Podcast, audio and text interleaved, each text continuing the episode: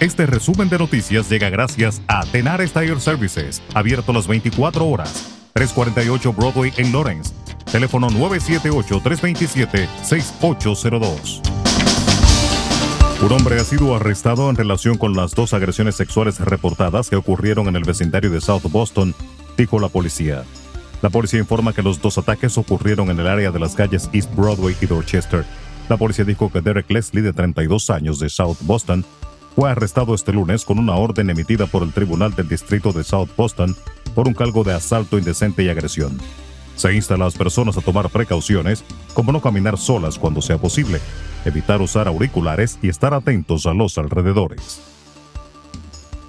En otra información, un esfuerzo liderado por los republicanos de Massachusetts para impedir que los funcionarios electorales pongan en vigencia la nueva ley de votación anticipada y por correo del Estado fue rechazado este lunes por la Suprema Corte Judicial del Estado.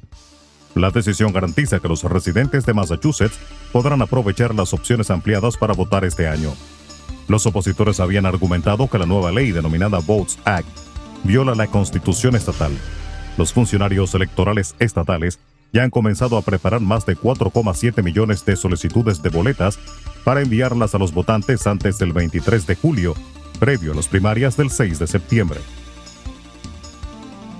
El presidente de Estados Unidos, Joe Biden, tiene un muy bajo nivel de apoyo, incluso entre los votantes del Partido Demócrata, según los datos de un sondeo encargado por el diario New York Times y el Siena College que se conoció este lunes.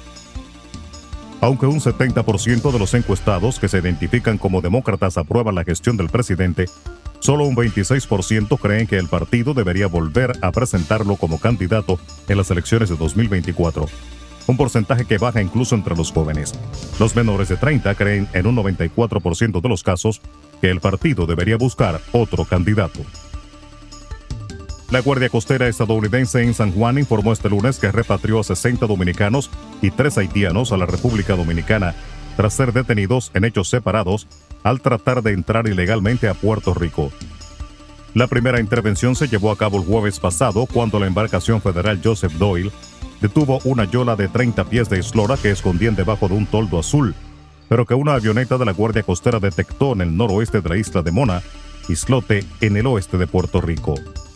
Y en otro orden, el gobierno de Puerto Rico anunció este lunes el comienzo de un programa federal que proveerá 1.200 dólares de ayuda económica a ciudadanos que tengan atrasos en el pago de sus facturas de la luz con aviso de suspensión o desconexión, según anunciaron el gobernador Pedro Pierluisi la secretaria del Departamento de la Familia Carmen Ana González y el administrador de la Administración de Desarrollo Socioeconómico de la Familia, Alberto Fradera. El presidente colombiano Iván Duque, que dejará el cargo en menos de un mes, dijo este lunes que el país y los inversores necesitan con carácter urgente señales de confianza en la economía, luego de que la cotización del dólar superara por primera vez la barrera de los 4.500 pesos en las primeras negociaciones del día. En la República Dominicana continúan revelándose las acusaciones de las autoridades contra el ex procurador general de la República, Jean Alain Rodríguez, de quien afirma contrataba personas para desempeñar funciones ficticias a cambio de la devolución del 85 al 90% de los salarios asignados, para de esta manera obtener de forma ilícita los fondos de pagar la estrategia de comunicación a través de cuentas falsas de ataque a periodistas, promoción y construcción de su imagen presidencial. De acuerdo al Ministerio Público, la acusación, parte de la estrategia de comunicación, fue financiada con más de 13 millones de pesos. Afirma que los fondos fueron sustraídos mediante estos nombramientos por instrucciones del acusado Alain Rodríguez y Rafael Estefano Cano Saco. Y las autoridades penitenciarias reforzaron la seguridad en torno al Centro de Corrección y Rehabilitación Anamuya, en la ciudad de Higüey, provincia de Altagracia, en donde la resistencia a una requisa originó el amotinamiento de un grupo de privados de libertad. La Dirección General de Servicios Penitenciarios y Correccionales informó de manera provisional que murió en el hospital local uno de los dos privados de libertad que resultaron heridos en el motín en circunstancias que están bajo investigación. La directora de los Centros de Corrección y Rehabilitación, Hilda Patricia Lagombra, se movilizó al lugar de los hechos y encabezó las gestiones para la liberación de un agente de vigilancia y tratamiento penitenciario que había sido retenido por el grupo motinado. Las autoridades locales, el Ministerio Público y la Policía Nacional intervinieron para la liberación pasadas las 3 de la tarde. Resumen de noticias. La verdad en acción. Jorge Auden. Conduzca seguro confiando el cuidado de sus ruedas a Tenares Tire Services, abierto las 24 horas, los 7 días de la semana. 348 Broadway en Lawrence. Al comprar gomas nuevas, recibe reparación de por vida, además de otros servicios también de por vida.